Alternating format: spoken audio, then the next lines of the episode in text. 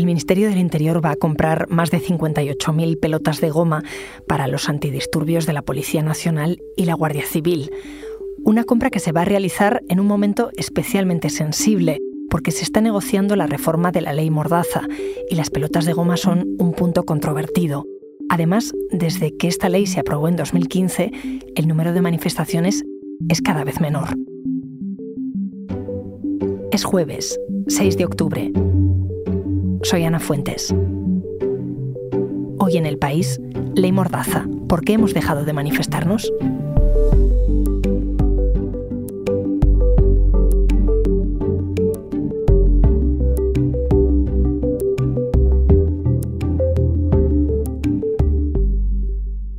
Una sociedad que se revela cuando la autoridad se ejerce de forma injusta y arbitraria. En esa conciencia civil reside la fuerza de nuestro país. Y esa conciencia constituye, por cierto, un motivo más que justificado para derogar la ley Mordaza, un compromiso que quiero asumir de forma expresa con la Cámara. Oscar, ¿qué estamos escuchando? pues es Pedro Sánchez en el debate de investidura de 2019, cuando fue elegido presidente y está prometiendo precisamente la derogación de, la ley Morraza. No era la primera vez que lo hacía, lo había hecho en campaña y bueno, pues en este acto lo volvió a reiterar, que su intención, la intención de su gobierno era derogar esa ley, la ley de seguridad ciudadana más conocida como ley Mordaza. Oscar López Fonseca es mi compañero del país que cubre la información de interior y de tribunales. Em, antes de que hablemos de por qué se ha planteado la derogación de esta ley, cuéntame cómo se aprobó, cuándo nace. Bueno, pues esa ley fue aprobada en 2015 por el gobierno de Mariano Rajoy gracias a la mayoría absoluta que entonces tenía en el Congreso. Esa ley eh, contó con el rechazo del resto de los partidos políticos, de, los grupos parlamentarios, y venía a sustituir una ley anterior también muy polémica, en este caso aprobado por el gobierno de Felipe González, el gobierno del PSOE, que se llamó Ley Corcuera o Ley de Patada en la Puerta. Esta ley, eh, bueno, pues surge, eh, se aprueba en 2015 y entra en vigor ese mismo año. ¿Y en qué consiste? Respecto a la protesta ciudadana, a las manifestaciones, ¿qué dice? Básicamente lo que pretendía esa ley, o así el PP justificó que se, que se aprobara, es que pretendía sacar determinadas eh, faltas del Código Penal y convertirlas únicamente en faltas administrativas. ¿Qué significaba eso? Algo muy sencillo que, que se puede entender ya no pasaba por un tribunal, ya no pasaba por un juzgado, ya no pasaba por mano de un juez y era simplemente una decisión administrativa sancionar determinadas eh, actuaciones de los ciudadanos en la calle. Hablas de las manifestaciones, pero eh, la verdad es que abarcaba y abarca muchos más ámbitos del día a día de los ciudadanos. Es decir, se perdía una de las posibilidades de los ciudadanos de eh, defenderse de esas acusaciones o de esa multa, porque ya pasaban al ámbito administrativo. Por poner un ejemplo de uno de los detalles que fue más polémico entonces, eh, se empezaban a celebrar manifestaciones en torno al Congreso de los Diputados. Bueno, pues la ley Mordaza lo que incluyó fue eh, la figura de que la perturbación grave de la seguridad ciudadana en torno al Congreso o a cualquier otro eh, órgano legislativo, las cámaras autonómicas y demás, fuera sancionado como una falta grave. Eso suponía, entre otras cosas, multas de hasta 30.000 euros. Con, esos, con esas multas, con esas sanciones, evidentemente lo que se buscaba era evitar esas manifestaciones y que la gente no acudiera por temor a recibir ese tipo de multas tan elevadas, lógicamente. Recuerdo las manifestaciones contra la ley Mordaza. ¿Cuáles eran las principales críticas que se le hacían? Críticas cayeron mucho sobre la ley, tanto por parte de los, partidos políticos como el PSOE y otros partidos que incluso llevaron al Constitucional, como por las ONGs, eh, movimientos sociales e incluso desde su aprobación ha tenido el, la oposición o por lo menos eh, la, la, vigilancia por parte del defensor del pueblo que ha visto que esta ley eh, daba un margen de arbitrariedad a la toma de esas sanciones que perjudicaban lógicamente a los ciudadanos. Entonces varios partidos la llevaron al Constitucional y ¿en qué quedó aquello?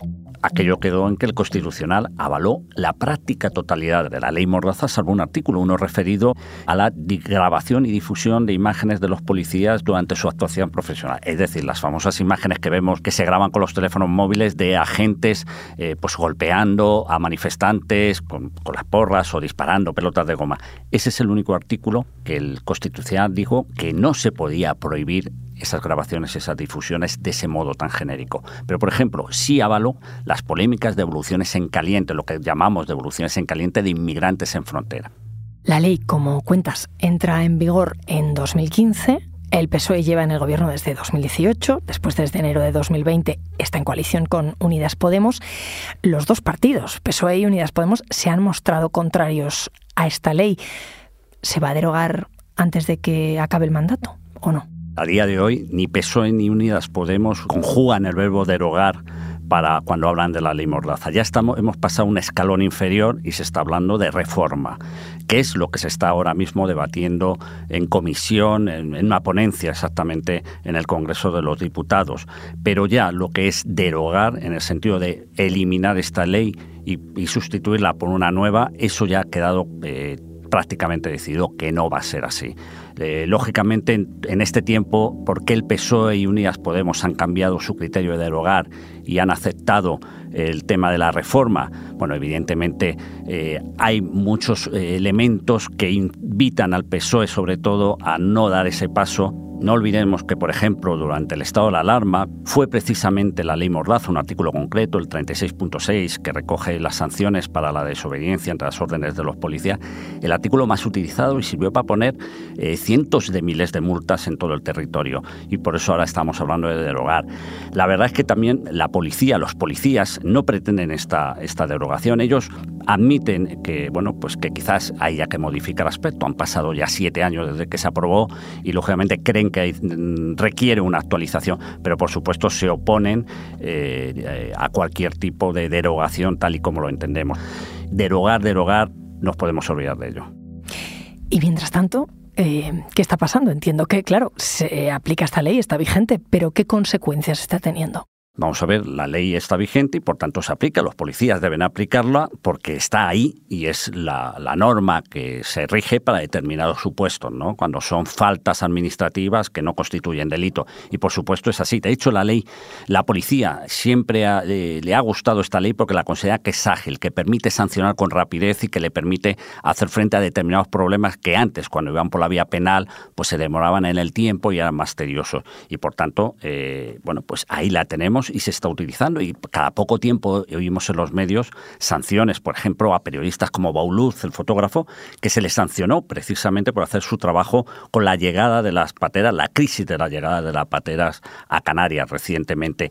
Evidentemente, la ley sigue ahí, se sigue utilizando y no solo en eso, sino en muchas más cuestiones que lógicamente afectan al día a día de los ciudadanos. Tú que has estado mirando los datos desde hace mucho tiempo, ¿el número de manifestaciones ha aumentado o ha descendido? Vamos a ver, si miras el, el, historial, ¿no? la historia de las manifestaciones, es verdad que hay un periodo hasta 2012 que el número de manifestaciones aproximadamente eran de unas 20.000 al año. Ojo, cuando hablamos de manifestaciones, hablamos también de concentraciones o protestas eh, más o menos pequeñas, es decir, no estamos hablando solo de manifestaciones de miles de personas recorriendo las calles de una gran ciudad, de una concentración de ciudadanos frente al ambulatorio para reclamar mejoras. ¿no? Es a partir de 2012, con esa crisis, cuando pega un alto subidón, una alta subida en el número, y estamos en números que llegan 45.000 y 49.000 manifestaciones al año. ¿Qué ocurre? Aparece la ley Mordaza en 2015 y esas cifras descienden precisamente porque esta ley Mordaza lo que pretendía, entre otras cosas, era desincentivar la participación en estas protestas en la calle, que en la inmensa mayoría son pacíficas, que no producen ningún incidente, pero se bajó. Y efectivamente, si miramos ya los datos a partir de 2016-2017, vemos ese descenso. También ahora ha afectado, lógicamente, la, la pandemia. Mira, te voy a contar un detalle muy curioso. Justo antes del, confinamiento, cuando ya eh, la alarma sanitaria empezaba a circular, hubo una manifestación convocada por un sindicato, una asociación de policía, la mayoritaria, que se concentró precisamente allí donde la ley Mordaza prohibía concentrarse, frente al Congreso. Parece que a veces la ley es para unos y para otros no, precisamente en ese caso para aquellos que la tenían que aplicar. Y hablando de cifras, el Ministerio del Interior va a comprar más de 58.000 pelotas de goma para los antidisturbios de la Policía Nacional y de la Guardia Civil. Esta compra, Oscar, mm, se va a hacer en un momento muy sensible, ¿no? Porque las pelotas de goma son un punto controvertido eh, de la ley Mordaza justamente ahora que se está negociando la reforma. Sí, muy controvertido porque precisamente para algunos de los partidos que con los que está negociando el gobierno, el PSOE y Unidas Podemos con sus socios parlamentarios, pretenden eliminar este material antidisturbio que consideran que bueno pues es lesivo y que se puede sustituir por otro como las eh, los proyectiles de FOAN que supuestamente causan menos daños. Si les preguntas sin embargo a los policías te dirán que mientras la ley siga contemplando la posibilidad de usar este material, ellos deben tener reservas para poder utilizarlo cuando se considere necesario. Bien, es verdad que en la última de las adquisiciones de pelotas de goma, el Ministerio en su memoria justificativa detallaba que, eh, bueno, se iba a celebrar la cumbre de la OTAN, que la tuvimos a finales de, junio, del pasado mes de junio, y que previsiblemente iban a necesitar bastante material porque se esperaba la llegada en España de bueno pues eh, gente que iba a crear eh, disturbios altercados y lógicamente la policía tendría que hacer frente a ellos con ese, este material. Curiosamente, o afortunadamente, no se produjeron incidentes relevantes y además no se disparó una sola pelota de goma. A pesar de ello, el Ministerio de Interior ha mantenido la compra íntegra. Eh, alegan que ese material caduca o que se necesita ese material para adiestrar a los agentes en los entrenamientos y demás. Pero es verdad que esta compra ha causado un malestar en los partidos que ha complicado aún más esa negociación que ya de por sí es complicada para reformar la ley Mordaza. Y si tuvieras que decirme cuáles son los puntos más controvertidos en ese tira y afloja? Pues uno es este precisamente que hablábamos de las pelotas de goma, pero no es el único. De hecho, la, negociación que están manteniendo los, grupos partidarios de esa reforma en el Congreso va a tirones, eh, va mucho más lenta de lo esperado, precisamente porque, por ejemplo, otro caso que, crea polémica dentro de es, es el tema de las sanciones por actos y expresiones humillantes y ofensivos para los policías. ¿Qué entendemos por un acto humillante o ofensivo? Ahora mismo eso lo decide el policía. Si una expresión o una contestación es humillante o ofensiva, te sancionan. Bueno, pues eh, lo que pretenden eh, los partidos que quieren, si no eliminar eso, al menos que se detalle exactamente qué es humillante, qué es ofensivo, para dejar un menor margen de eh, discrecionalidad a la gente a la hora de sancionar.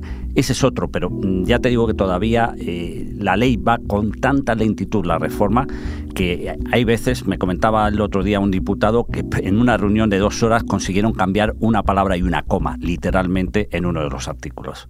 Desde luego rápido no va. Y a todo esto, Oscar, ¿Europa qué dice?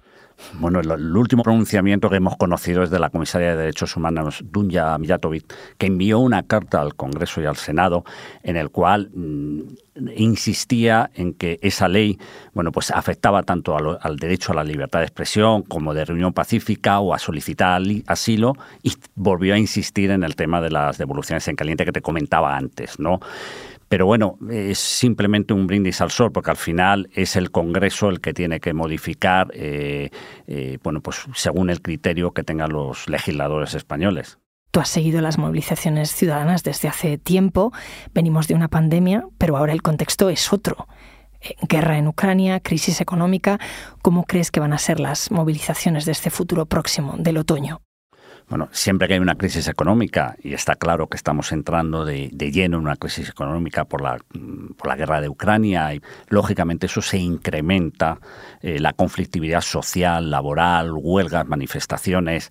Eh, lo vimos en 2012, lo reflejaban las cifras que hemos comentado antes del incremento de manifestaciones en España a raíz de, las, de la crisis del 2012, y ahora, previsiblemente, yo no tengo una bola de cristal, pero previsiblemente habrá un incremento también de movilizaciones en la calle, de manifestaciones, de concentraciones y más. Pero ojo, a mí lo que me gustaría aclarar es que la manifestación no es sinónimo de algarada o altercado. La inmensa mayoría de las manifestaciones que ocurren en España y en otros países son pacíficas, se desarrollan con normalidad y la presencia policial es prácticamente testimonial, es decir, están allí por si acaso, pero nunca llegan a intervenir. Esas algaradas, esas manifestaciones espero y creo que van a seguir siendo puntuales y por tanto no creo que se traduzca en una mayor violencia en la calle, pero insisto, no tengo una bola de cristal y es simplemente una impresión personal.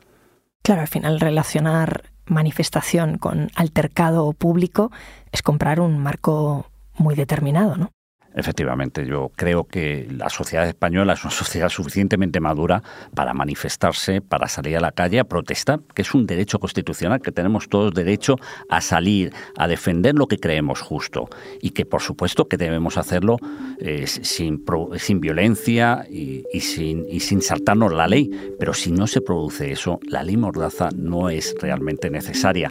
Quizás por ello es tan importante que en esta reforma de la ley Mordaza se limen todos aquellos aspectos, todos aquellos artículos que limitaban esa capacidad de los ciudadanos a, a salir a la calle a defender sus derechos. Oscar, muchas gracias. A ti.